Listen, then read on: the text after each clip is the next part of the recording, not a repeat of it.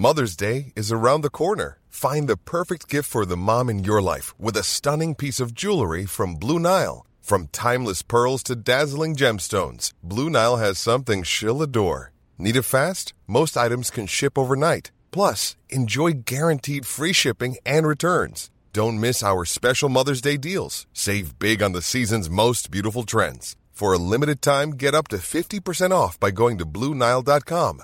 That's BlueNile.com. Des amis, je ressens pas le besoin d'en avoir. Et si j'avais moi quelque chose à apporter aux autres, autant le faire en vidéo. L'impact n'en serait que plus gros. L'amour, un instrument de la vie qui nous abrutit et nous unit juste le temps de nous faire baiser histoire qu'elle puisse se servir de la chair de nos enfants pour perdurer dans ce qu'elle est par définition, tout comme elle l'a fait avec la nôtre. La religion, des croyances rassurantes pour les simples d'esprit, incapables d'admettre que la vie n'a d'autre sens que celui qu'on décide de lui donner.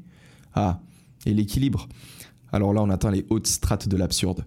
Chercher un équilibre dans un bordel qu'on ne comprend pas, c'est s'inventer des règles pour s'emprisonner dans un jeu monotone et banal à en vomir. Salut, ça va? Je mets l'ambiance dès le début. Alors, euh, je vous préviens, mon micro me fait des petits trucs. Alors oui, il y a toujours un problème avec moi, toujours. Mais là, en fait, je sais pas, des fois l'enregistrement se coupe sur GarageBand. J'espère que ce sera pas le cas cette fois-ci. J'ai redémarré le logiciel et ça devrait aller. Je disais, euh, pendant la préparation de cet épisode qui au passage se retrouve une fois de plus pour la deuxième semaine d'affilée dans une version vidéo disponible sur la chaîne YouTube du podcast. Alors habituez-vous pas trop à recevoir une version vidéo chaque semaine.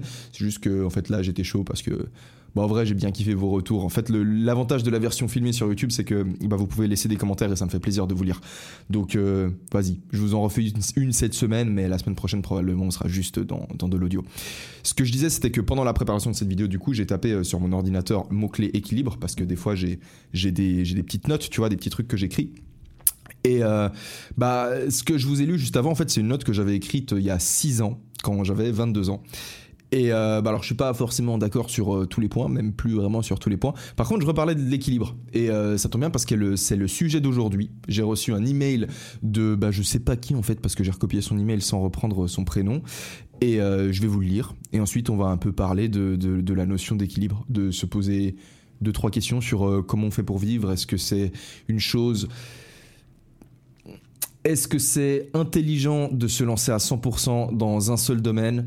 Euh, qu'est-ce que la notion d'équilibre? Quelle place donner au travail dans sa vie? Euh, Parler un petit peu de l'effet Mathieu. C'est un, un, effet assez stylé, je vais vous en parler. Enfin bref, je vais vous raconter aussi quelques histoires, euh, comme d'habitude, quelques petites anecdotes personnelles. sans plus attendre, en fait, je vais simplement vous lire le message que j'ai reçu par email et après on va discuter de tout ça allez, go. Et euh, au passage, bah, j'en profite hein, parce qu'on est en podcast et je peux prendre mon temps pour euh, vous parler. Euh, merci pour vos retours sur le, dernier épisode. Ça m'a fait bah, monstre plaisir de vous voir aussi enthousiaste. si j'ai jamais fait un épisode de podcast qui a fait autant de vues sur la chaîne YouTube, vous avez kiffé le décor. Alors effectivement, je le trouve aussi pas trop mal. Je fais un, un effort aussi sur... Bah, bah, le décor, tu vois, aussi sur un peu la retouche vidéo. Et je suis content que, bah, que ça porte ses fruits et que ça se remarque. Donc, voilà, merci. C'est parti, je lis le message. Coucou Elio, j'ai trouvé que ce serait cool que tu nous en dises un peu plus sur la période de ta vie où tu avais un mode de vie qu'on pourrait qualifier d'extrême, que tu approfondisses ce dont tu parlais dans ta série de trois vidéos sur ta transformation mentale. Je voulais notamment savoir si cette façon de vivre te rendait heureux, pourquoi tu l'as arrêté et si tu la conseillerais? Au passage Elio, sache que t'es de la bombe, merci mec. T'envoies du lourd et tu nous motives à améliorer notre vie et ça, ça vaut de l'or.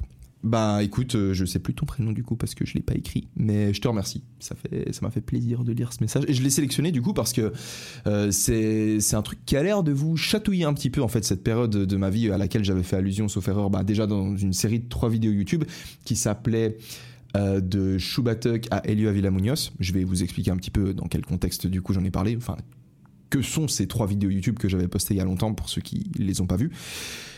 Et ensuite, ben, je, je, vous raconterai un peu en fait ce qui se passait pendant cette période de ma vie, qui est euh, au final une période assez extrême. C'est peut-être, je pourrais la qualifier de l'éveil. Et euh, bah voilà, on va y aller. On va commencer direct. En fait, ce qui s'est passé.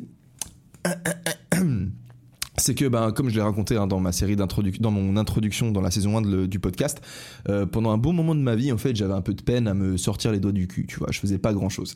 J'ai terminé ma terminale après avoir redoublé deux fois, donc euh, j'avais sauté une classe quand j'étais petit, mais j'en ai doublé deux ensuite au lycée, ce qui fait que j'ai fait mon, mon lycée, enfin le gymnase en Suisse en 5 ans. Et une fois que j'ai terminé ma terminale, bah, j'ai passé, euh, j'ai pris 2 ans en fait à faire à peu près euh, rien de ma vie. Et euh, au bout d'un moment, bah, je me suis pris une série de claques, si tu veux, dans la gueule, dont je vous ai parlé bah, dans, je crois que c'était, je sais plus quel épisode exactement de ma présentation, mais sur la saison 1 de mon podcast. Je crois que c'est celui qui s'appelle Amour et Chaos, ou alors c'est le suivant. Et suite à ça, j'ai décidé de complètement shifté et de me lancer à fond dans les études en fait. J'ai décidé ok, maintenant on arrête les conneries et puis on se met à 200% dans le travail. Alors il faut savoir une chose, c'est que j'ai pour ma part toujours été quelqu'un de passionné depuis que je suis tout petit. Je me suis chauffé à fond par exemple dans, euh, dans le sport. Quand j'étais très petit, tu vois, j'étais à fond dans le foot, euh, à fond dans le rap, à fond dans le dans le jeu vidéo, à fond dans les cartes Magic, j'ai fait les Warhammer aussi, je faisais un petit peu de dessin aussi, j'étais pendant une période, j'étais bien à fond, je dessinais des Pokémon. J'étais à fond dans Pokémon du coup. Euh, j'étais à fond dans quoi d'autre? J'étais à fond dans, ben, dans la weed, quand je fumais de la weed, j'étais à fond, putain, dans ma première relation, j'étais vraiment à 100% à fond dedans. Pareil pour le jeu vidéo, pareil pour YouTube, pareil pour le sport quand j'ai découvert le sport et ensuite ben, dans les études. Donc de manière générale, j'ai souvent en fait été une personne qui... Bah, qui en fait n'avait pas ce, ce, que la plupart des gens qualifieraient d'une vie équilibrée en fait. Parce que quand je découvrais une passion, quand je découvrais quelque chose qui me, qui me prenait, bah, en fait euh, j'allais à 200% dedans. Et euh, bah, j'ai pas de mérite à ça, hein. c'est juste euh, comme ça que je vivais le truc, tu vois. J'avais des, la plupart des choses m'intéressaient pas, mais quand il y avait un truc qui m'intéressait, bah, ça me captivait et puis je, je m'engouffrais dedans à 100% comme je vous l'ai dit, j'ai eu. En fait, ça me stresse. Je vous jure, ça me stresse trop parce que, en fait, je peux pas voir le logiciel de montage en face de moi. Ça vous en foutez en vrai, mais je vous le raconte quand même. Voilà. Je peux pas voir le logiciel de montage en face de moi parce qu'en fait, euh, j'ai quelques notes pour ce podcast que j'ai préparé. Et si j'ai les notes en face de moi, bah, je vois pas le logiciel de montage. Du coup, je vois pas si ça arrête d'enregistrer le son. Et c'est ça qui me fait hyper peur. Mais pour l'instant, ça a l'air d'aller bien. Donc, euh, je continue. Mais au bout d'un moment, je vais juste devoir euh, accepter que, voilà, je pourrais pas lire le Enfin, je pourrais pas voir si ça s'arrête, donc euh, je vais parler dans le vide. C'est frustrant de parler dans le vide en vrai, hein, quand je me rends compte qu'en fait, euh, je suis en train de parler dans le vent, ça me, ça me tend un petit peu. Bref, euh, ce qui s'est passé du coup quand j'ai décidé de me mettre à fond dans les études parce que j'étais un peu dos au mur en fait j'avais plus le choix j'avais eu deux échecs deux échecs académiques à l'université donc en gros je m'étais foiré en, en relations internationales à Genève et en HEC à Lausanne après avoir échoué des examens d'entrée en fait à l'université en sport à Lausanne parce que ben je m'étais euh, en fait je m'étais même pas préparé. Enfin si je m'étais préparé pour la course mais pour tout ce qui était euh, basket handball et euh, volet J'étais là, bah, c'est bon, euh, je sais jouer ces trucs et tout, c'est facile.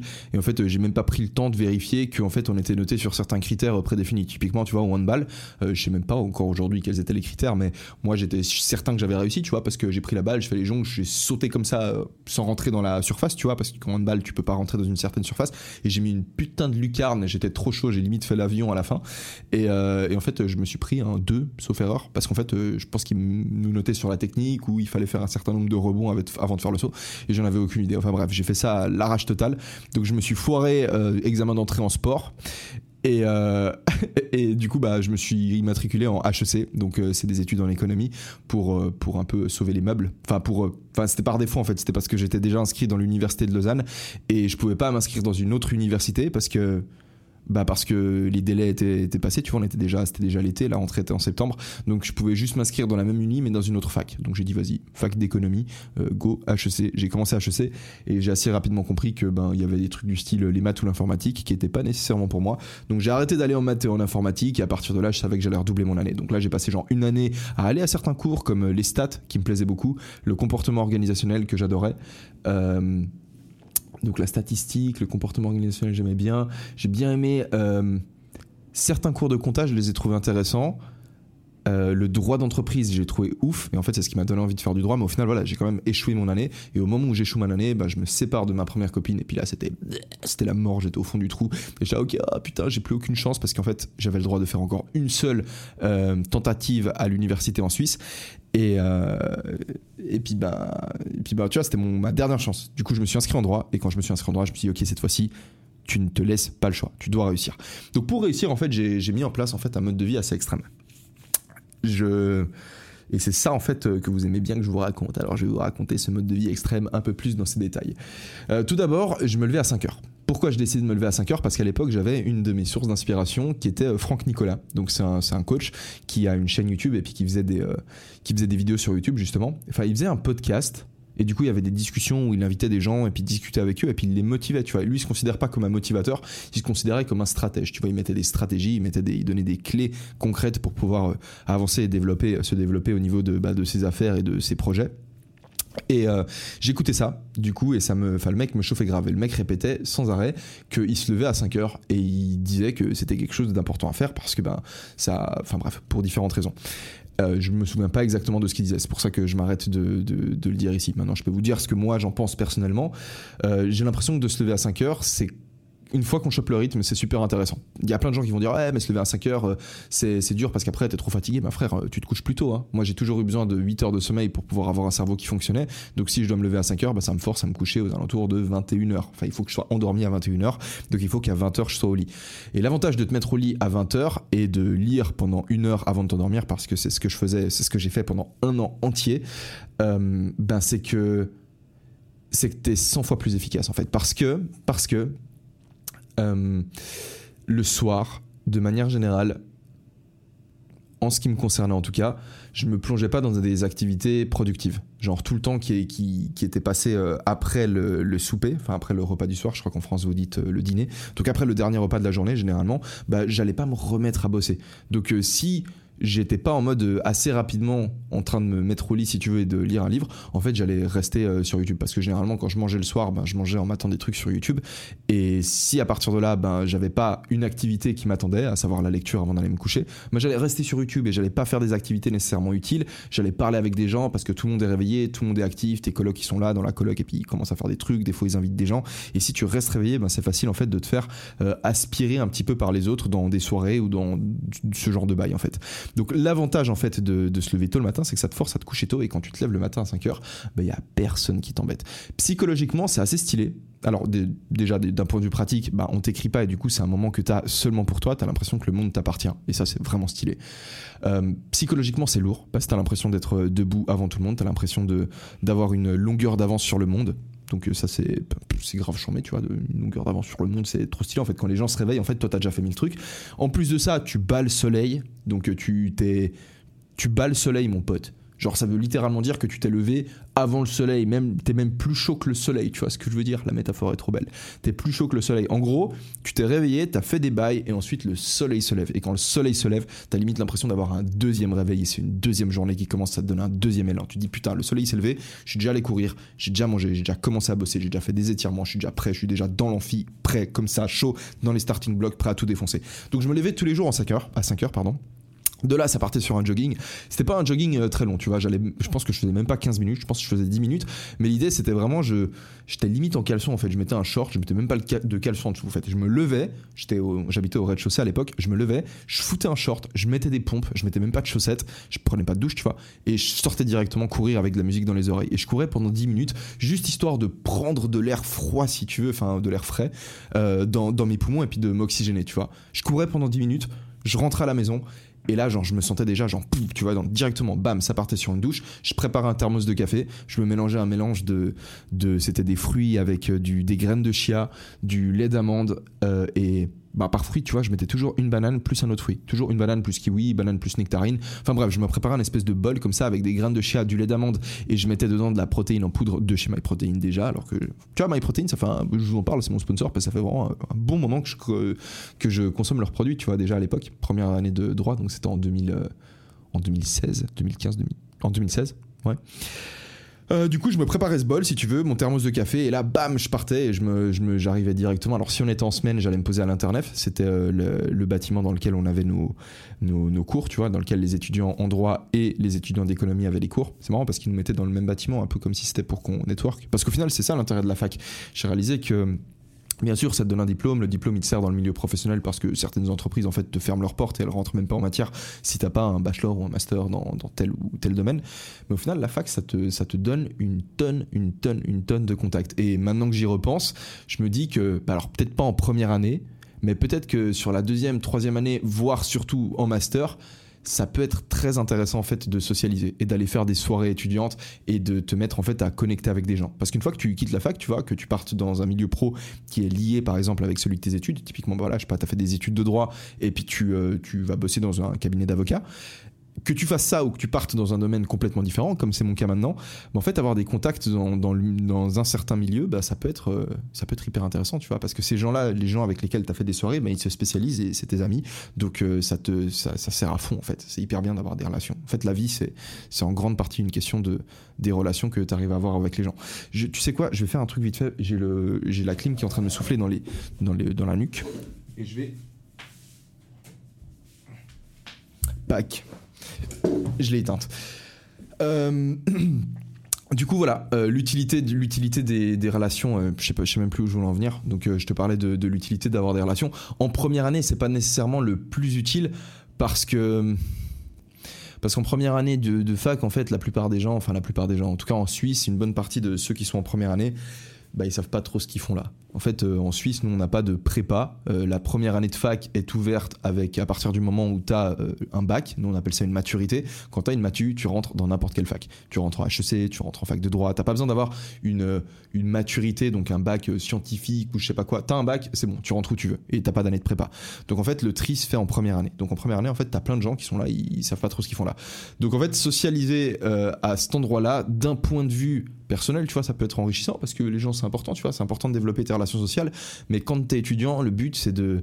Bah, c'est de si tu t'es inscrit à la fac c'est pour réussir tes études tu vois et puis pour préparer ta carrière professionnelle donc dans une optique de préparation de carrière professionnelle je dirais que la première année c'est pas nécessairement l'année la, plus intéressante euh, lors de laquelle socialiser parce qu'il y a plein de gens qui avec lesquels bah, tu vas faire des soirées qui en fait euh, sont là ils savent pas pourquoi et puis ils vont juste foirer leurs années j'étais une de ces personnes tu vois je veux pas montrer euh, comment on dit putain sais quoi le mot?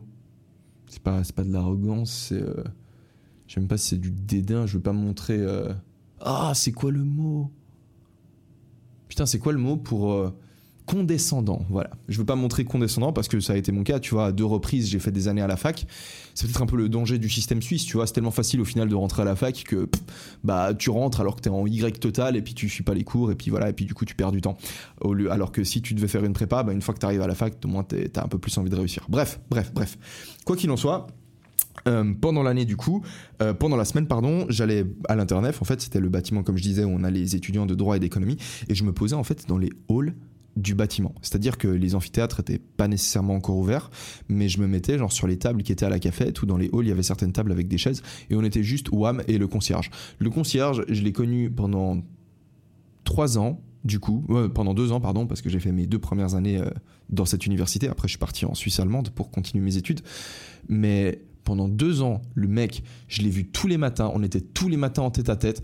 Tous les matins, je lui dis, je, le saluais, tu vois, j'étais de bonne humeur, j'arrivais, j'étais trop chaud, je, le saluais avec un sourire et tous les matins, le mec, il, était saoulé en fait. Donc euh, jamais, il a, jamais, genre, on a pu, euh, c'était ouf, jamais j'ai réussi à connecter avec ce mec alors que, alors que que le matin en fait c'est le moment de la journée que je préfère en fait. C'est là où genre mon cerveau il explose et puis en plus de ça ben j'arrive comme ça euh, là-bas il est genre attends je me levais à 5h donc j'arrivais là-bas dans les alentours de 6h 6h15 6h30 et euh, mon cerveau il explosait. J'avais en plus j'allais pouvoir boire mes premières gouttes de café et euh, bah, tous ceux qui boivent du café régulièrement le savent hein, on est complètement bah, dépendant du café on ressent les symptômes les symptômes pardon de manque et les premières gorgées de café que t'as t'as l'impression qu'elles touchent ton âme mais en réalité c'est juste bah, qu'elles vont combler le manque comme un héroïnomane qui s'injecte pardon sa dose et c'est à ça qui sert le café. Enfin le, café c'est bien sûr c'est un stimulant tu vois mais genre tu vas combler un manque en fait avec la première avec les premières gorgées. Bref j'étais tellement heureux parce que j'allais pouvoir me droguer tu vois et euh, le concierge était triste. Bref pendant toutes euh,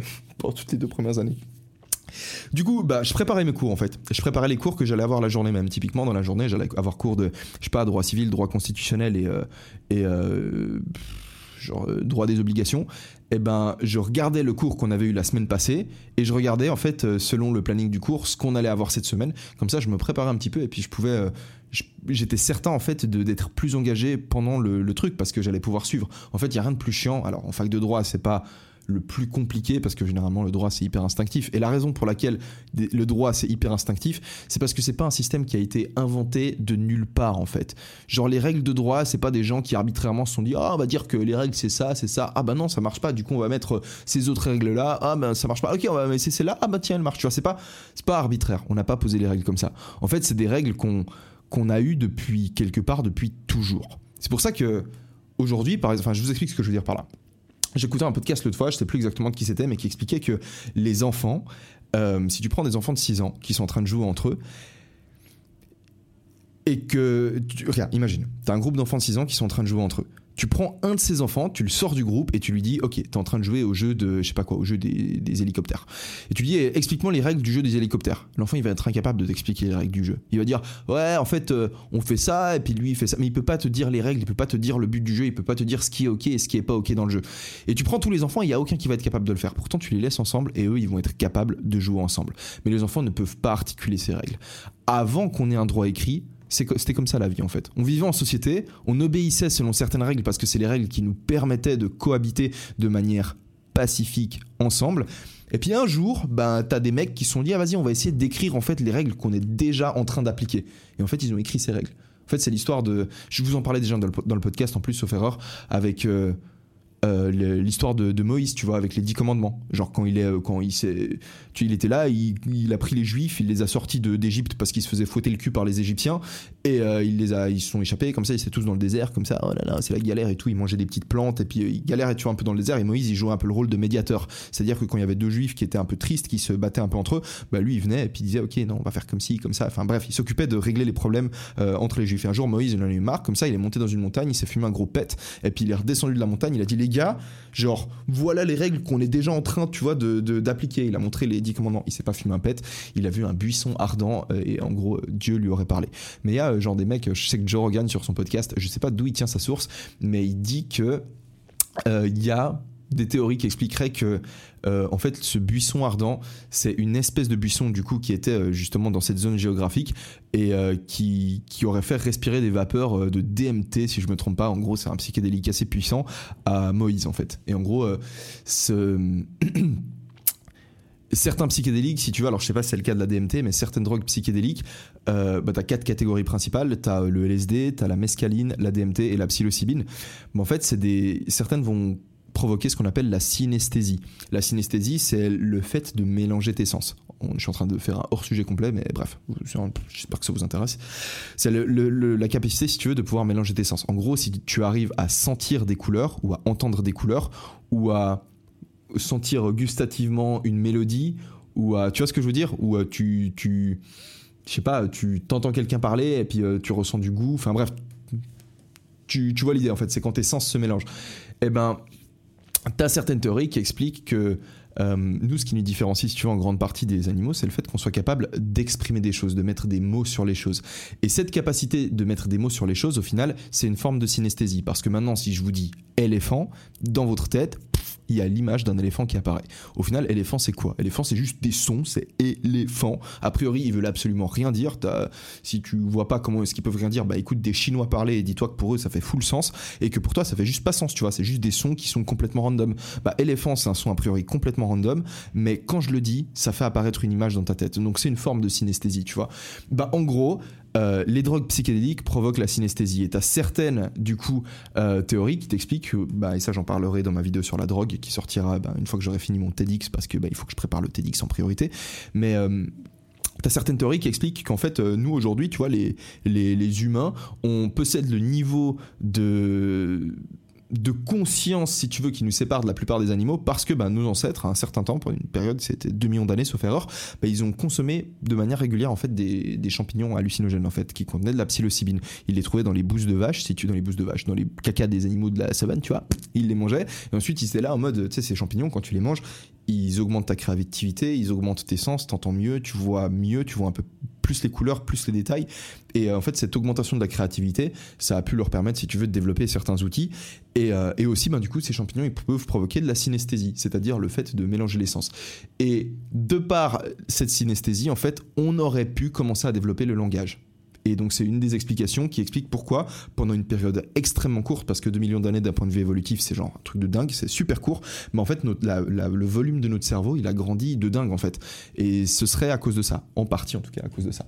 Bref, je vous raconte tout ça parce que comment j'ai fait, fait pour partir là-dedans? Comment j'ai fait pour m'engouffrer là-dedans?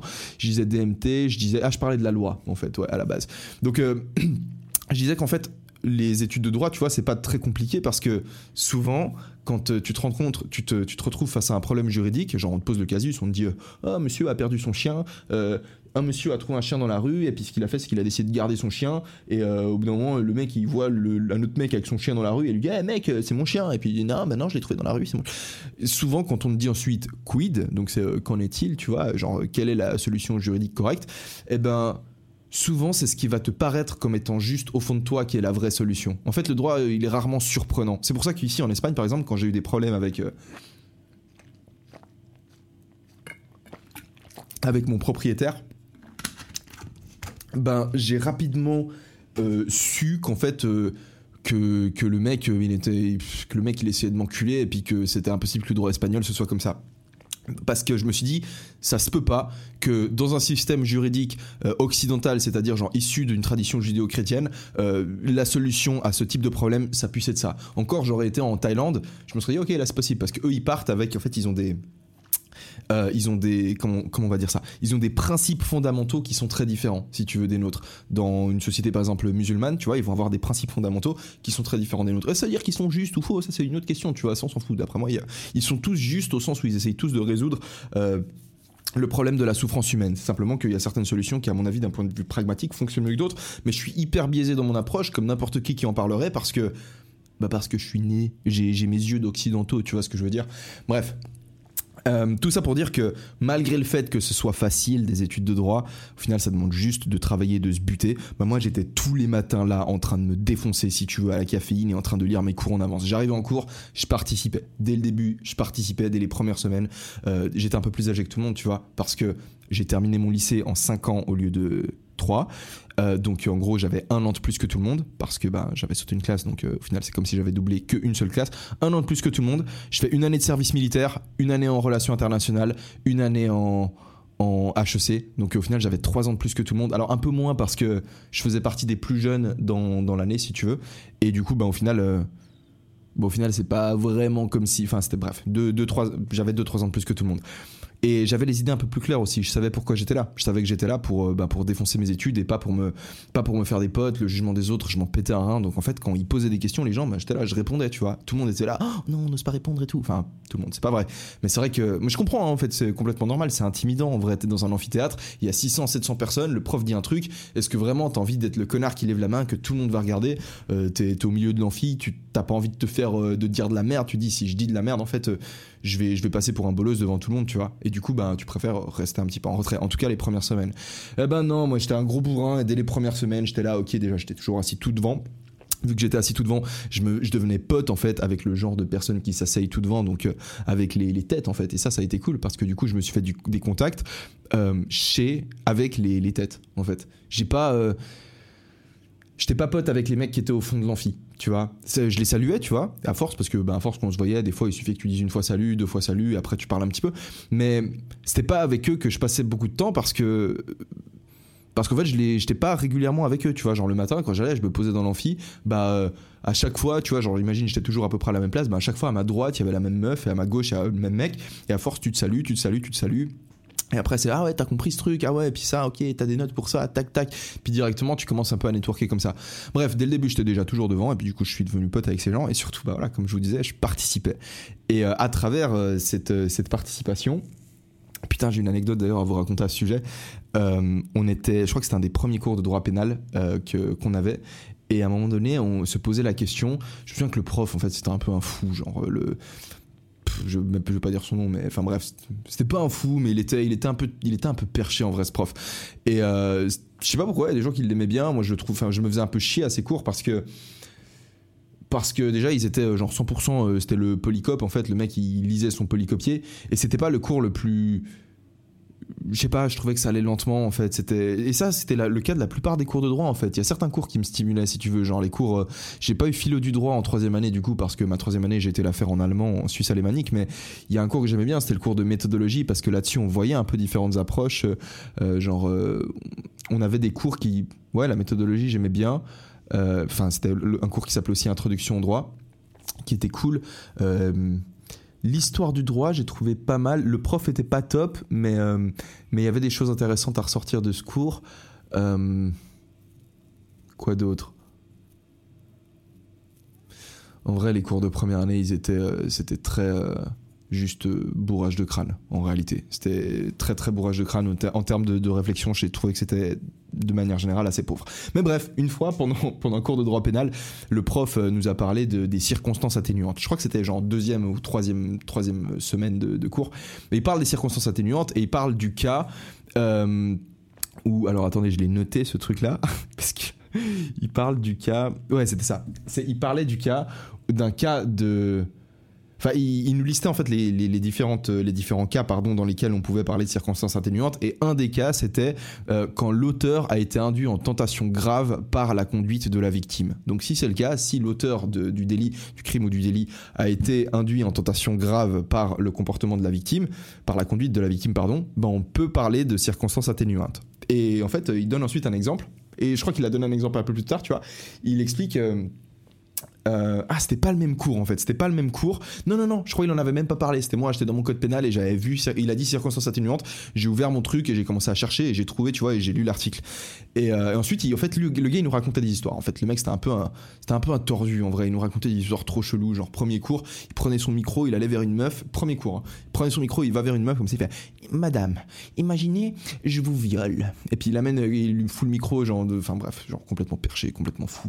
Et bref, il parle d'un cas où en gros, euh, c'est un couple, enfin c'était pas un couple, c'était un mec et une meuf qui sont rentrés de soirée et qui étaient bourrés et puis qui ont commencé à, ils ont commencé à se mater des, films de cul euh, ensemble. Et, euh, et à un moment, ils ont commencé à coucher ensemble, mais pendant qu'ils étaient en train de commencer à coucher ensemble, à un moment donné, la fille, elle s'est rétractée, elle a dit qu'elle voulait pas le faire. Et le mec, en fait, euh, tu vois, il est. Bref, c'est pas drôle, c'est pas drôle du tout. Enfin, si, en fait, vas-y, humour noir.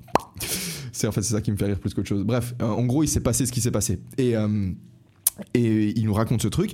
Et moi, j'ai posé la question pendant le cours. J'ai demandé si dans un cas pareil, euh, c'était possible de plaider euh, des circonstances atténuantes. Et au moment où j'ai dit ça, putain, t'as tout l'amphi qui s'est tourné vers moi en mode c'est quoi ce fou? Et surtout les meufs. Il y a des meufs qui m'ont lancé des regards de, psychopathe, tu vois. Et je voyais des meufs qui me regardaient, genre, qu'est-ce qu'il raconte et tout? Et puis le prof, il me fait. Le, prof, il est un peu gêné comme ça. Et je vois, je sais pas, à mon avis, il a dû me comprendre. Ouais, non, je suis sûr qu'il m'a compris en vrai. Je, suis sûr qu'il m'a compris parce qu'il me dit euh, expliquez. Je dis bah en fait, euh, j'explique. Je dis bah voilà, je vois que en fait, euh, si euh, l'auteur, il a été. euh, comment c'était? Si l'auteur a été induit en tentation grave par la conduite de la victime, bah j'imagine que dans un cas pareil, ça pourrait se plaider étant donné que bah, c'est pas pareil que s'il avait genre juste euh, attrapé une fille, s'il l'avait entraînée dans une ruelle et qu'il l'avait en fait euh, de par sa conduite, la victime bah, elle était chez un mec, elle mate des films de cul avec lui, il commence à se chauffer. euh, bah, elle l'a induit en tentation. Après, c'est une tentation grave, ça c'est une question. C'est pour ça que je posais la question en fait. Et aujourd'hui, avec le recul, euh, bah ça se plaide. Tu vois, moi si j'avais un client qui me racontait, ben qui me racontait cette histoire-là, il me disait bah écoute, euh, j'étais avec la fille, on matait des films de cul, il s'est passé ça. Bah moi j'arrive au tribunal, je- j'essaierai de plaider euh, des circonstances atténuantes, tu vois, parce que pour moi c'est pas pareil qu'un viol qui se passerait en mode hardcore dans la ruelle, tu vois. Et, en fait, bah, j'ai- osé poser la question qui était, je, vous l'avoue, hein, tu vois, c'est ballsy parce que parce que même si à mon avis elle était vraiment loin d'être conne la question, euh, je, comprends que voilà ça puisse un peu choquer et puis surtout que qu'aujourd'hui il faut faire attention à tout ce que tu dis parce qu'il y a des choses dont il faut pas vraiment parler alors que d'ap- d'après moi c'est justement les choses dont il faut parler tu vois parce qu'il faudrait que que les règles elles soient elles soient claires, il faut qu'on comprenne, il faut que ce soit faut qu'on puisse en discuter en fait, au moins en discuter. When you're ready to pop the question, the last thing you want to do is second guess the ring. At Bluenile.com, you can design a one of a kind ring with the ease and convenience of shopping online. Choose your diamond and setting. When you find the one, you'll get it delivered right to your door. Go to Bluenile.com and use promo code LISTEN to get $50 off your purchase of $500 or more. That's code LISTEN at Bluenile.com for $50 off your purchase. Bluenile.com code LISTEN. De ce genre de choses, tu vois. Il s'agit pas de légitimer, il s'agit pas de dire que c'est pas grave, mais mon point c'était simplement que voilà, c'était pas pareil qu'un autre cas. Et je posais la question. Bref.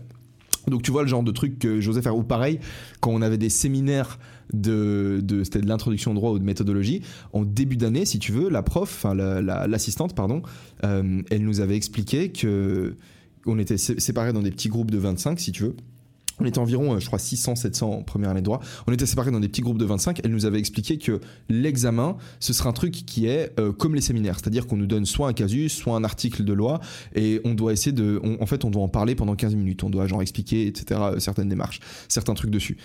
Et euh, du coup, elle nous dit, eh chaque semaine, du coup, vous allez avoir un, vous allez tirer un petit papier qui ressemble en fait à celui que vous aurez à présenter pendant l'examen, et vous pouvez vous porter volontaire pour faire la présentation devant la classe. Bah, première semaine, enfin deuxième semaine du coup, euh, bah, moi je me suis porté volontaire, je fais la présentation. Semaine d'après, euh, personne se porte volontaire, tu vois. Et du coup, moi je demandais si je pouvais être de nouveau volontaire, parce que j'étais là, mais les gars, en fait c'est, ça va être notre examen à la fin, donc ben go, go le faire, tu vois, genre go te préparer pour pour faire l'examen. Et euh, enfin, pour vous dire à quel point j'étais chaud, tu vois. Et j'étais chaud, une fois de plus, c'est pas parce que je suis plus intelligent que les autres, loin de là, c'était juste que je m'étais tellement mangé en fait d'échecs dans la gueule que là je savais pourquoi j'étais là. La plupart des gens ils sortaient du lycée, tu vois, ils sortaient du gymnase, ils étaient plus jeunes, ils étaient là en mode. Euh, ils étaient dans un état d'esprit, disons, un peu différent. Bref, j'étais ultra chaud, chaud, chaud du cul. Et euh, tout mon temps libre, donc euh, quand il n'y avait pas les cours, c'était soit bibliothèque avec euh, les gens hardcore du premier rang. Donc on était euh, souvent, bah, soit j'étais seul. La plupart du temps j'allais tout seul, mais tu vois quand tu arrives dans la bibliothèque, tu vois le, mec hardcore du premier rang qui est posé, bah tu vas te poser à côté de lui, tu vois. Mais je, on se donnait pas rendez-vous, viens, on s'assied ensemble, on révise ensemble. Non, j'étais un peu en mode solo. Après s'ils étaient là, bah, j'étais content de les voir et du coup je me posais avec eux. bibliothèque ou sport? Centre sportif, centre sportif ou chaudron. Donc soit j'allais faire du freestyle pendant Pardon, excusez-moi. Soit j'allais faire du freestyle pendant les agrès, donc euh, je squattais les, les, salles d'agrès, c'est les salles de gymnastique, et euh, c'était freestyle, et euh, freestyle du coup en street workout, donc on lâchait des 360, des 5-4, des shrimp flip et tout, on mettait des immenses tapis, on faisait du bordel. Le mec, le, le prof des agrès, c'était un mec de, de, 60 ans, tu vois, il nous, il nous, il nous kiffait pas trop en fait, parce que bah, c'était un prof d'agrès, c'était un prof de gymnastique, donc le mec, il nous voyait faire nos, nos 3-6 ou nos muscle up, tu vois, il disait ah non, c'est pas comme ça qu'on fait en gymnastique et tout, et nous on s'en battait un peu les couilles, on faisait du, on faisait du bordel, et puis, puis c'est trop stylé parce qu'il y avait trop de jolies filles qui faisaient la gymnastique, tu vois. Donc on arrivait, on était juste, euh, on était, euh, bref, on s'entraînait, on faisait du sport, il y avait des meufs, enfin bref, c'était les bons moments de la journée. Ou sinon, on allait euh, justement à Chaudron pour balancer du set reps. Donc le parc de Chaudron, c'est un, un, parc de street workout qui était en extérieur. Et là, je me défonçais au rep. Genre, je tapais des tonnes de traction, des tonnes de pompes, des tonnes de dips. Ça était comme hiver et c'était, enfin, limite les sessions d'hiver, c'était les plus stylées parce qu'il faisait froid et quand tu respirais, il y avait de la, de la vapeur qui sortait de ta bouche et t'avais l'impression d'être bah, d'être Rocky en fait. Et ça c'était stylé. Bref, vous voyez un peu le rythme de vie que j'avais et à chaque fois bah, le soir je rentrais, je me faisais un truc à manger, de là c'était relaxation, étirement, je lisais un livre et, euh, et, je me couchais. Et voilà, le lendemain ça recommençait. Et en fait j'avais tellement, j'étais tellement réglé si tu veux avec le, le, même rythme de vie que comment dire, que à force je, je me levais le matin comme ça. En fait, j'avais même pas besoin de réveil à 5h. Je me réveillais à 4h46, à 4h56, à 4h50. Parce qu'en fait, mon, corps savait qu'il allait devoir se réveiller. Tu vois ce que je veux dire? Et c'est trop stylé en fait. Parce que bah, je me réveillais en mode comme une petite fleur, en mode c'est bon, t'as eu tes heures de sommeil, il est 5 heures du matin et tu sais que t'as 3 heures, 3 heures et demie avant que les cours commencent et euh, tu vas pouvoir faire une tonne de trucs et tu te sens en avance sur le monde et t'es en pleine forme. Donc ça, c'était vraiment stylé. Pendant toute cette période, du coup, comme je vous l'ai dit, j'avais euh, en source d'inspiration un mec qui s'appelait Frank Nicolas et un autre mec qui s'appelait Grant Cardone. Alors Grant Cardone, euh, ça a été une de mes plus grandes sources d'inspiration, un de mes plus gros moteurs pour tout défoncer, pour tout défoncer dans la vie. En fait, c'est un mec qui, qui jusqu'à ses 25 ans c'était un, un junkie en fait. Le mec euh, quand il raconte son histoire c'est assez prenant parce que c'est un très très bon storyteller. Il expliquait qu'en fait il, bah, il fumait de la weed il prenait euh, toutes les drogues en fait. Tout ce qui pouvait euh, le défoncer en fait il, le prenait. Donc c'était genre une espèce d'immense déchet humain. Et un jour en fait il s'est passé qu'est-ce qui s'est passé exactement? Je crois qu'il s'est fait défoncer la gueule par son dealer ou un truc dans le genre. Et et il a encore aujourd'hui genre une monstre cicatrice sur le visage parce qu'il s'est fait bref il s'est fait il a failli se faire tuer. Euh, il s'est retrouvé à l'hôpital et genre sa mère lui a dit écoute genre plus jamais tu reviens à la maison. Genre euh, parce qu'il genre en sortant de l'hôpital il allait voir sa mère et sa mère lui disait genre euh, non genre je peux plus. Genre parce que je t'aime genre je peux plus te voir. Genre dégage de ma vie. Et du coup il a décidé d'aller en cure de désintox. Il va en cure de désintox il prend pas de drogue et en sortant de cure de désintox il avait peur d'une seule chose. Il avait peur de se retrouver seul chez lui. Parce qu'il savait que s'il commençait à s'ennuyer, il se tournerait vers la drogue. Donc il s'est dit, ok, il faut que je m'occupe, il faut surtout pas que j'ai de temps libre. Et à cette époque-là, du coup, il a eu de la chance parce qu'en sortant de cure de désintox, son ancien patron, donc il travaillait comme vendeur de voitures dans un, dans un, chez un concessionnaire automobile, et son ancien patron a accepté de le, de le reprendre, de le réemployer à la sortie de la cure de désintox. Et du coup, ce qu'il a décidé de faire, c'est de juste devenir un boss dans la vente de voitures. Donc, quand il rentrait chez lui, il lisait des livres et il se formait dans le domaine de la vente. Alors que c'était de base un domaine qu'il détestait. Mais il a juste décidé de devenir hyper bon là-dedans, juste pour pas se laisser de temps, juste pour pas, euh, genre, avoir du, temps libre, en fait. C'était ce qui lui faisait peur. Et donc euh, il s'est buté à ça et au final c'est devenu un en fait c'est juste devenu un tueur dans la vente. Il a écrit un autre livre qui s'appelle Sell or Be Sold donc euh, vend ou soit vendu qui est une frappe. Il a aussi une formation que j'ai aussi faite sur la vente qui était juste frappe. Mais le livre vaut plus la peine parce qu'en fait, le livre, c'est un condensé de la formation. En fait, j'ai commencé à faire la formation et au fil de la formation, bah, j'ai appris qu'en fait, euh, le livre, il y avait un livre qui résumait la formation. Donc, euh, vas-y, je me suis, j'ai lu le livre. Mais bref, à l'époque, j'avais lu un des livres de ce mec que j'avais, sur lequel j'étais tombé, euh, genre, complètement par hasard. Quand, je sais même plus comment j'avais fait ça. Je crois que j'étais allé, genre, sur Pirate Bay, j'avais écrit chercher des livres audio à télécharger parce que je lisais une tonne. Enfin, j'écoutais pas mal de livres. Ah oui, pendant les pauses de midi, en fait, j'écoutais des podcasts ou j'écoutais des livres audio, tu vois. Euh, et il y avait ce livre, du coup, qui m'a grave marqué, euh, qui s'appelait Be Obsessed or Be Average. Et en fait, c'est un des livres qui m'a le plus marqué dans ma vie.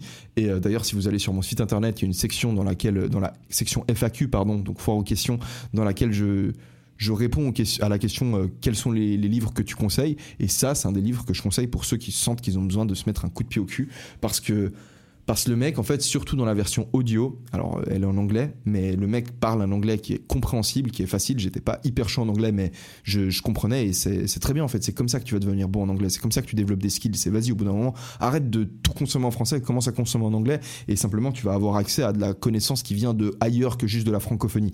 Parce que bah, la connaissance dans la francophonie, je la trouve. Euh, personnellement relativement réduite. Dans tous les cas, euh, ce livre-là, c'était mon gros fuel.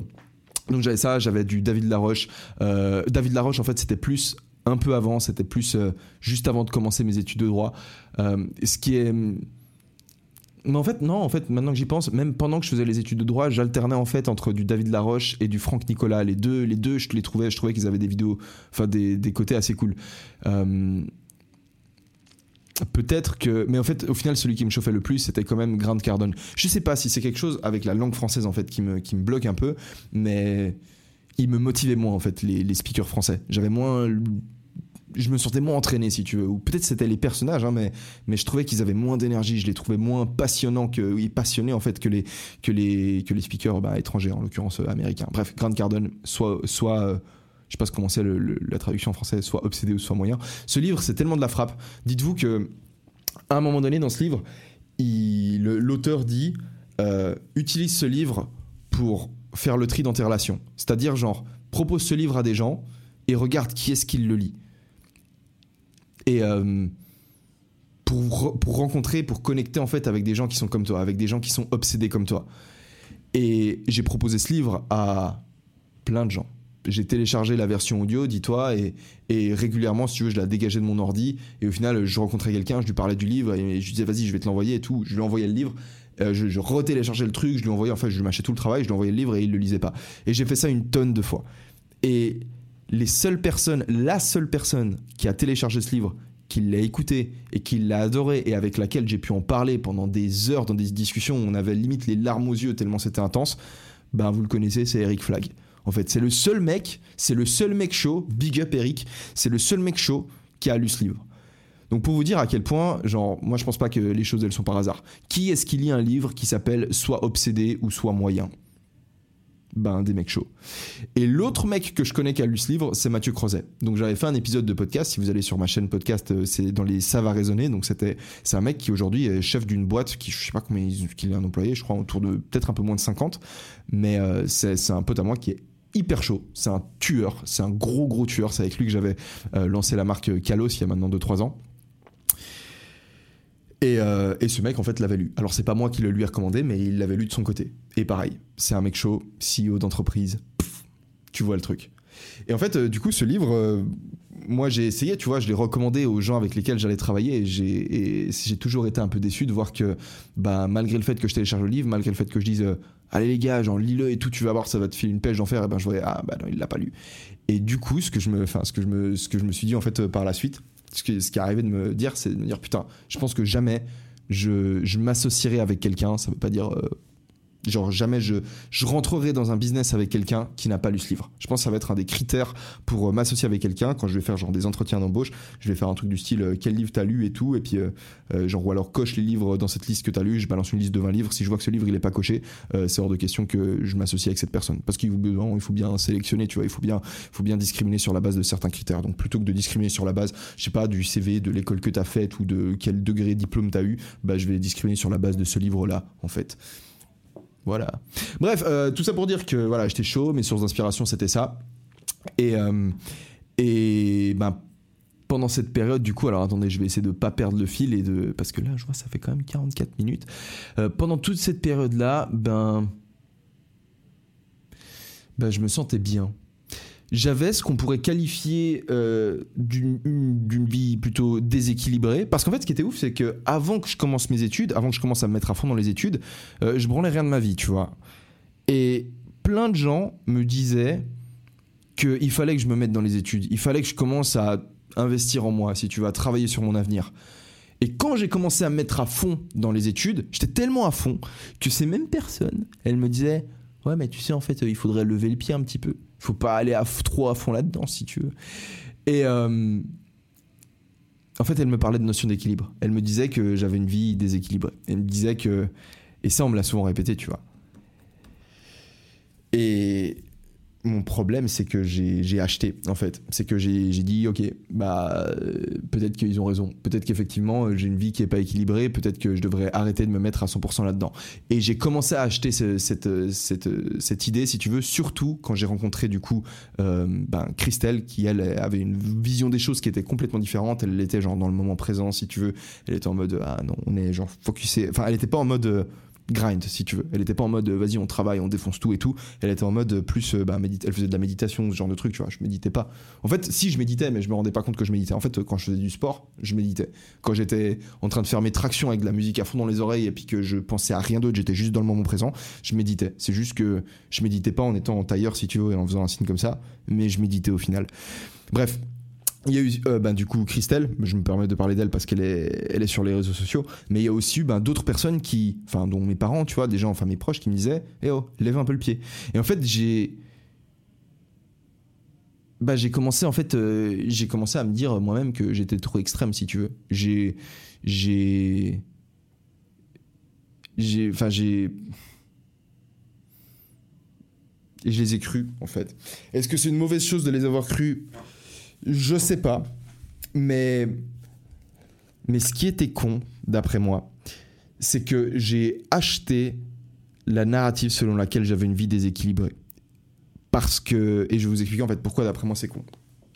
Euh, Déjà, l'équilibre, c'est pas une notion universelle qui est applicable à n'importe qui. Il n'y a pas genre un équilibre de vie, tu prends tous les êtres humains, tu leur fais passer euh, genre 30% de temps avec la famille, 20% de temps à faire du sport, 10% de temps à, euh, genre euh, tisser des relations sociales, 30% avec le couple et puis le reste au travail et ils vont être épanouis. C'est pas comme ça. On est tous différents. On est différents à cause d'une composante biologique et à cause des vécus différents qu'on a. Et heureusement qu'on est différents parce qu'il faut que quand se présente un problème donné, en fait, il faut qu'il y ait quelqu'un qui puisse résoudre le problème. Un jour, le problème, bah, c'est une guerre, on se fait envahir par des gens, bah, il faut des gens dans notre société qui soient plus agressifs que d'autres. Un jour, bah, on a un Covid, donc il faut des gens qui aient peur de, qui aient pas envie de se faire vacciner, et comme ça, c'est eux qui vont survivre si jamais le vaccin il fait des mutations. Un jour, bah, le vaccin ne fait pas de mutation, et eh ben, heureusement qu'il y a des gens qui ont eu envie de se faire vacciner. C'est important qu'on soit différents, qu'on vive ensemble et qu'on accepte les différences des autres, parce que nos, sociétés, si tu veux, elles font toujours face à certains problèmes.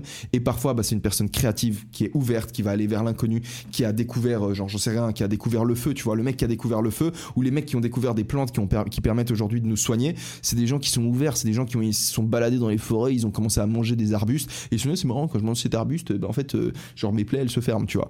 Mais en fait, euh, il en a fallu combien des gens comme ça qui mangent des arbustes et qui meurent parce qu'ils bouffaient des plantes empoisonnées? Bah, une tonne, tu vois. Mais c'est parce qu'on a des gens ouverts que tout d'un coup, paf, une personne ouverte, elle mange la plante, elle se rend compte, ah bah oui, en fait, on a découvert une nouvelle, euh, un nouveau médicament, tu vois. Et c'est important, du coup, qu'on soit très nombreux. Parce que si on était tous ouverts, en fait, on ira tous se buter dans la nature. Donc il faut des gens qui soient moins ouverts et qui mangent pas les plantes. Au final, c'est.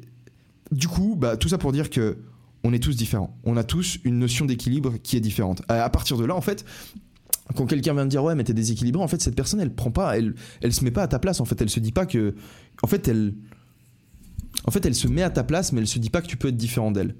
Et que si ça se trouve, ton équilibre à toi, ben, il est différent que le sien, tu vois. Surtout que tu n'as peut-être pas le même âge qu'elle. Et ça, c'est à mon avis le point le plus important. Parce que, bah, typiquement, quand mes parents me disaient, ouais, tu devrais essayer de rechercher un peu plus l'équilibre, euh, c'était un conseil qui était full dans la bienveillance et c'est vrai que sur plusieurs aspects, bah, il est intéressant parce que même si je les ai pas directement écoutés sur le coup, bah, en tout cas, ça me m'inciter à me remettre en question. Mais aujourd'hui, je pense que s'il y a bien une période de ta vie pendant laquelle tu dois, tu te dois de te montrer déséquilibré, c'est entre tes 20 et tes 30 ans. C'est la période de ta vie, à mon avis, où tu dois te donner à fond dans n'importe quelle chose, où tu dois tester tes limites. Tu dois voir combien d'heures est-ce que tu es capable de travailler par semaine. Tu dois voir combien d'heures de sport est-ce que tu es capable de balancer par semaine. Tu dois voir quelle quantité d'alcool est-ce que tu es capable de boire avant de vomir. Tu dois voir quelle quantité de telle drogue tu es capable de consommer avant de, avant de mourir, si possible pas de mourir. Mais c'est là que tu expérimentes. Parce que tu pas encore de responsabilité parce que t'as pas encore de famille, t'as pas encore d'enfants, t'as personne qui compte réellement sur toi. T'es dans une période de ta vie où tu dois te découvrir. Et pour te découvrir, pour connaître tes limites, bah, tu vas être obligé d'aller les caresser. Tu vois ce que je veux dire? Donc en fait, d'un point de vue stratégique, le moment de ta vie, par définition, où c'est intéressant de te montrer extrême, je vérifie que ça filme toujours parce que ben, je sais que ça coupe autour d'une heure ma caméra, bah, c'est quand t'as entre 20 et 30 ans. Du coup, te lancer à fond dans un domaine quand t'as cet âge-là, je pense que c'est une, chose intéressante. Et moi, ce que je faisais du coup, c'était que j'étais à fond dans le travail, tu vois. Et c'est vrai que du coup, se pose la question. Euh, bah, comme c'est posé la question, du coup, comme la question que soulevait Christelle, tu vois, elle disait, ouais, mais en fait, si t'es tout le temps dans le travail en train de sacrifier le moment présent, du coup, pour, pour préparer ton futur, en fait, euh, tu profites jamais du présent. Alors, il y a deux choses, en fait, qui sont. Du coup, moi, j'étais pas capable de mettre des mots là-dessus, si tu veux. Donc, euh, évidemment, tu vois, j'étais pas capable de lui répondre ça, mais au final, au final, j'ai jamais réellement, réellement eu l'impression de travailler. Parce que pendant toute cette année, quand j'étais en train de me former, en train de m'instruire, en train de lire des livres, en même temps en train de bosser les cours, en même temps en train de faire du sport, en même temps en train de tisser des relations avec des gens qui faisaient du sport aussi et qui étaient aussi dans les études, j'étais tellement heureux. Ça a été une des périodes les plus magnifiques de ma vie parce que j'étais dans un équilibre parfait. À nouveau, je refais allusion à ces notions entre l'ordre et le chaos. Il y avait des choses que je maîtrisais, il y avait des choses que je maîtrisais pas et j'étais pile sur la ligne entre les deux. J'avais un pied dans le domaine du connu, un pied dans le domaine de l'inconnu et j'étais constamment en train de me déconstruire et de me reconstruire et c'était terriblement stimulant. J'adorais ça, tout ça c'était inscrit dans une routine qui était du coup mon ordre en fait. J'avais tous les jours un réveil au même matin, je me réveillais la même journée, tous les jours je mangeais la même chose, c'était mon poulet, euh, mes patates douces ou mon quinoa avec euh, mes brocolis. J'achetais tous les jours, enfin toutes les semaines, j'achetais mon, mon poulet le mercredi après-midi, j'allais à 14h au supermarché parce que je savais. Non, non, c'était le mercredi. Non, non, non, non, je dis de la merde, je dis de la merde. C'était le samedi. C'était le samedi parce que à, 14h, un truc dans le genre, parce que c'est là où ils mettaient un 50% sur le poulet qu'ils allaient pas pouvoir vendre ni le dimanche ni le samedi soir, tu vois, parce qu'ils avaient pas envie de le jeter. Du coup, acheté le poulet qui allait être bientôt périmé, je l'amenais chez moi, je le congelais et ensuite je préparais genre 6 tubes comme ça et puis du coup j'avais mon poulet pour euh, pas cher ça me permettait d'acheter. En fait, si tu veux, j'étais genre réglé comme une, comme une montre suisse, tu vois, du coup. Et et ça me permettait en fait de m'aventurer dans l'inconnu via euh, des lectures, via les cours, via le sport, de manière confiante en fait, parce que je savais que j'avais ma routine en fait qui était là pour me backup. En fait, je, le vivais trop bien. C'était magnifique comme période de ma, vie. Et là, en fait, du coup, c'est posé la question euh, pourquoi, pourquoi travailler en fait? Pourquoi travailler Pourquoi sacrifier en fait euh, le présent pour le futur? Parce que si tu le fais en fait au bout d'un moment, tu profites plus du présent. Alors première chose, c'est que moi j'ai pas eu, comme je disais, j'ai pas eu l'impression de travailler. Et ça me fait rire parce que j'ai vu il y a pas longtemps un reels sur Insta où il y a un mec qui prend une caméra, enfin c'est un reels en fait du coup un mec qui filme un gars qui est dans une voiture de luxe et il lui fait euh, eh, ah, tu bosses dans quelle boîte et tout? Et le mec il fait euh, je bosse dans cette boîte mec, il montre euh, sur sa caisse parce qu'il y avait un vinyle en fait sur sa caisse, il fait ouais, je bosse sur cette boîte, mais je bosse dans cette boîte mec. On est là, on travaille 24 heures sur 7 et le gars qui filme, il lui dit euh, ouais, tu penses quoi de l'équilibre work-life balance, tu vois, genre l'équilibre entre le travail et, la vie. Genre c'est quoi c'est quoi l'équilibre qu'il faudrait avoir là-dedans? Parce qu'en gros, il travaillait 24 heures enfin il travaillait 7 jours sur 7. C'est ce qu'il a dit, il a pas dit 24 heures sur 24, il a dit 7 jours sur 7. Et le mec lui répond, il lui dit si tu as l'impression de travailler, c'est que c'est qu'il faut changer d'activité en fait. Et c'est ouf parce qu'en réalité, je pense que encore aujourd'hui, tu vois, d'un point de vue extérieur, les gens ils se disent, les gens de mon entourage se disent, ben putain, le mec il passe son temps à travailler parce que je passe mon temps à lire, je passe mon temps à écrire, je passe mon temps à me faire des réflexions, à, pousser mes réflexions sur dans différents domaines. Mais j'ai pas l'impression d'être en train de travailler en fait. Genre, regarde, aujourd'hui on est vendredi, demain ce sera samedi, bah demain Euh, c'est pas parce que c'est samedi que je vais, je vais pas aller au cowork. Demain, le cowork sera vide en fait. Demain, je serai tout seul au cowork et je serai pas en train de travailler. Mais je serai là-bas parce que, ben, d'une part, j'ai pas envie de, que mon activité maintenant elle se crache et puis que je dois faire quelque chose d'autre. Mais je serai aussi là-bas parce que je kiffe ça en fait. C'est ce que j'aime faire. Tu vois ce que je veux dire? Et c'est très différent d'y être, sachant que tu y vas de par toi-même, que, que d'y être, sachant que tu es obligé d'y aller en fait. Mais c'est très très difficile, ça a rien à voir. Ça a genre littéralement rien à voir. En fait, je travaille tous les jours, je prends jamais de vacances. Mais si aujourd'hui je veux prendre genre deux ans de vacances, bah je peux. Et rien que le fait de le savoir, ça me suffit.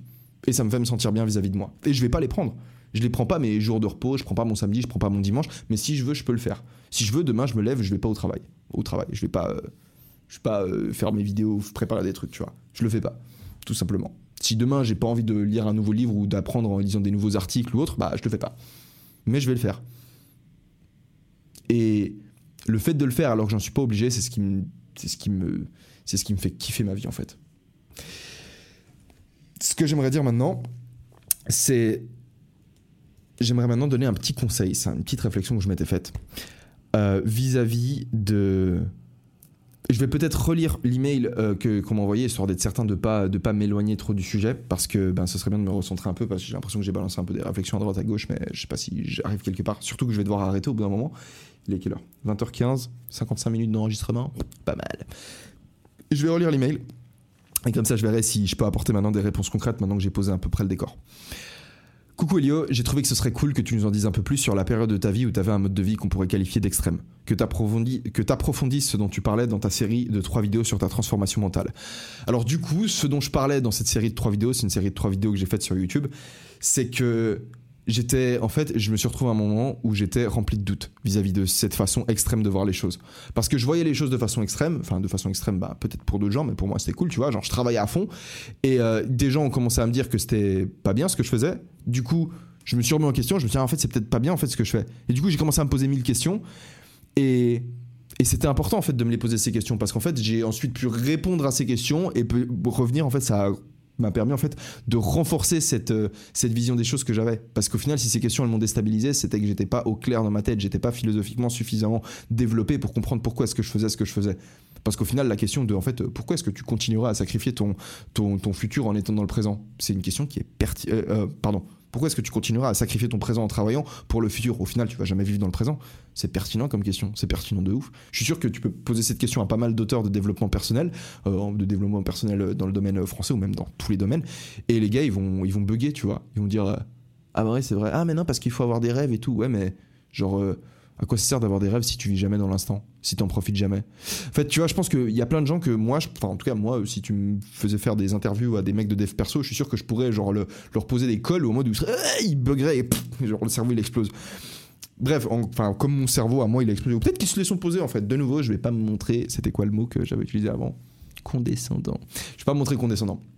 Mais, euh, mais j'ai souvent eu cette impression en fait, j'ai souvent eu l'impression en écoutant des mecs de dev perso euh, sur la scène française ou même dans les autres scènes qui répondaient pas à ces questions au final. Pourquoi au final sacrifier le présent pour le futur? C'est pas logique en fait, ça se trouve tu pourrais juste tout le temps vivre dans le présent en fait. Tu pourrais juste tout le temps kiffer le présent. Pourquoi? Alors c'est une question à laquelle j'aurais envie de répondre par la suite, euh, de manière plus approfondie peut-être dans un autre épisode. Là je vais vous donner une réponse simple et vous parler de l'effet Mathieu. En fait, alors, pardon, pardon, pardon, je me suis un peu égaré. Je vous disais que du coup, j'avais été pris de doute. Et pendant que j'étais pris de doute, je continuais à recevoir des messages de gens qui me disaient Mec, ce que tu fais, c'est génial, tu nous motives trop et tout, nanana.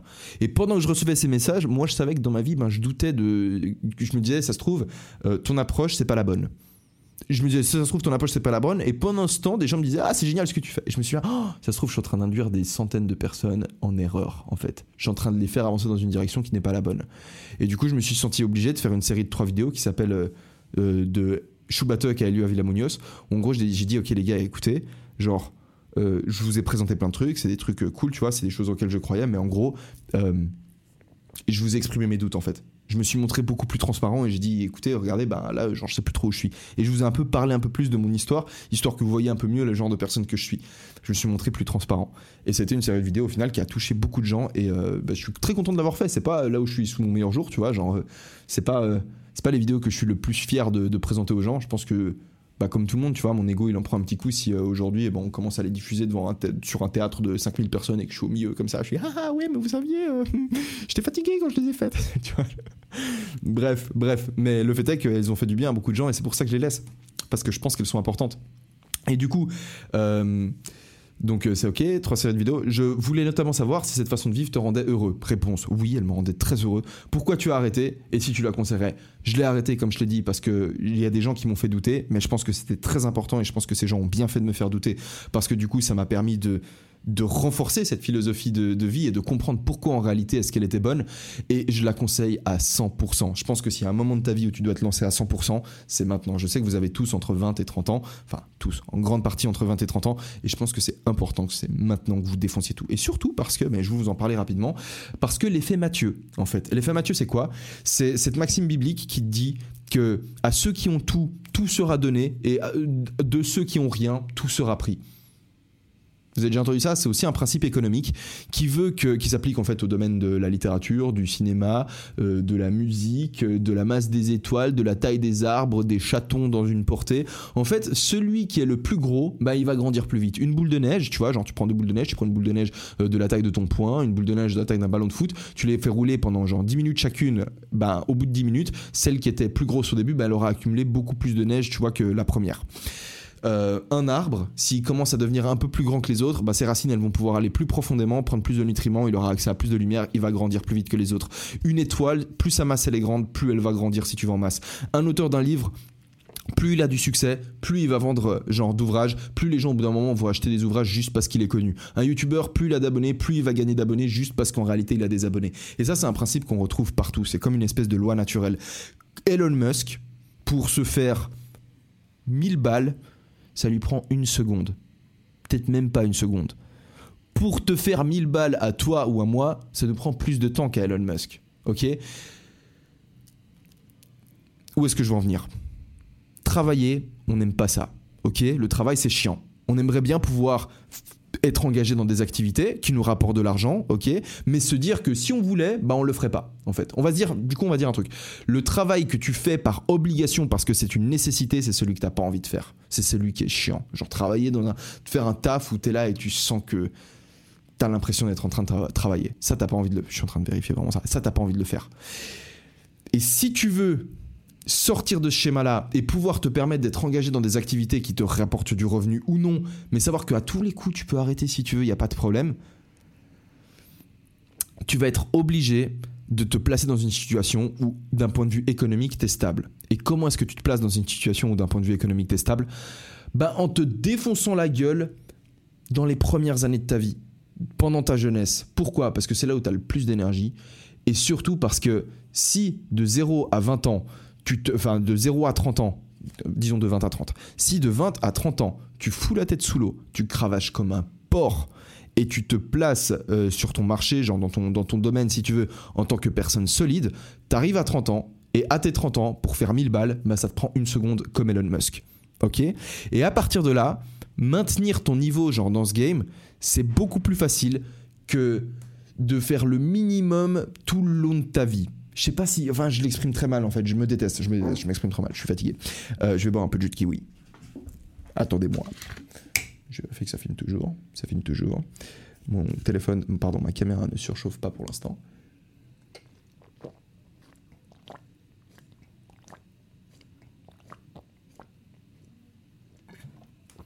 Faire décoller un avion. Faire décoller un avion, ça demande une chier d'énergie. Mais une fois que l'avion est en l'air, c'est moins d'énergie pour le maintenir. Tu peux toujours continuer à balancer de l'énergie et le faire voler toujours, toujours plus haut, mais le maintenir en l'air à un niveau confortable, ça demande plus autant d'énergie que de le faire décoller. Et en fait, si tu veux, tu peux être toute ta vie comme un connard à balancer 50% euh, d'énergie et à avoir un avion qui décolle pas vraiment, en fait, mais tu le fais rouler. Ou alors, tu peux, pendant les premières années de ta vie, donner l'énergie comme un j'allais dire comme un, faire une, dire une vulgarité, comme un psychopathe, tu peux aller à fond à 200%, et en fait, tu vas le faire décoller, ton avion. Et une fois que tu l'as fait décoller, là, tu peux lever le pied, tu peux te permettre de lever le pied et tu peux continuer en fait à générer du, enfin, tu peux générer du revenu et être, euh, stable financièrement avec ton avion qui est juste en train de flotter dans les airs. C'est ce que tu veux. Et d'après moi, d'un point de vue stratégique, si t'aimes pas le travail, la meilleure chose que tu devrais faire, c'est travailler tant que tu es jeune. histoire de te placer de manière confortable par la suite. Et en plus de ça, enfin tu vois, d'après moi, t'es pas obligé de travailler pendant longtemps.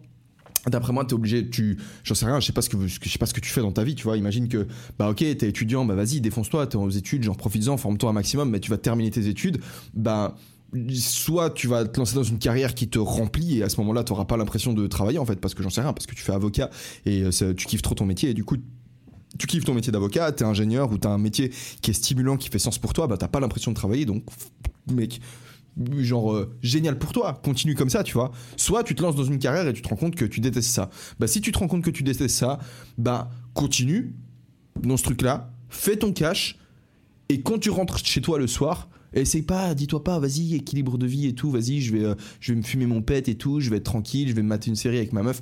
Mais non, fais pas ça. D'après moi, hein, c'est pas la bonne idée. D'après moi, la bonne idée, c'est si t'as un taf qui te plaît pas, si t'as l'impression tous les jours de te faire chier à aller travailler, putain, tu rentres le soir, tu te défonces pour te former dans quelque chose d'autre ou continuer à en apprendre sur toi si tu veux et, et pouvoir te sortir de ce schéma qui est en train de, te détruire l'âme en fait. Moi, moi c'est comme ça que je le vois, donc c'est ce que je vous conseillerais personnellement. Voilà. Bon. Euh, voilà, gentiment on arrive sur la fin. Je suis un peu fatigué. Je vais vous dire au revoir. Je vous remercie encore une fois pour vos excellents retours sur le dernier épisode. Je vous encourage à me lâcher des likes, à me lâcher des 5 étoiles sur Apple Podcast et tout, à vous me laisser des commentaires. Comme d'habitude, euh, bah, j'espère que votre appartement est super bien rangé. Euh, n'hésitez pas à nouveau, euh, adresse email elioavilamonios.gmail.com si vous avez des questions. Vous pouvez passer sur mon site internet elioavilamonios.com. Et puis j'ai plus grand chose d'autre à vous dire, donc je vais vous dire au revoir. Je vais boire ce jus de kiwi et puis me relaxer un petit peu parce que là il est 21h. Et non, il est 20h. Il est 20h26 et pour moi c'est assez tard parce que ben, je me lève tôt. Vous voyez, les matins, je, je me lève tôt pour voir le lever du soleil en fait. Voilà, c'est pour ça. Allez, prenez soin de vous, ça m'a fait plaisir de vous voir. Ciao.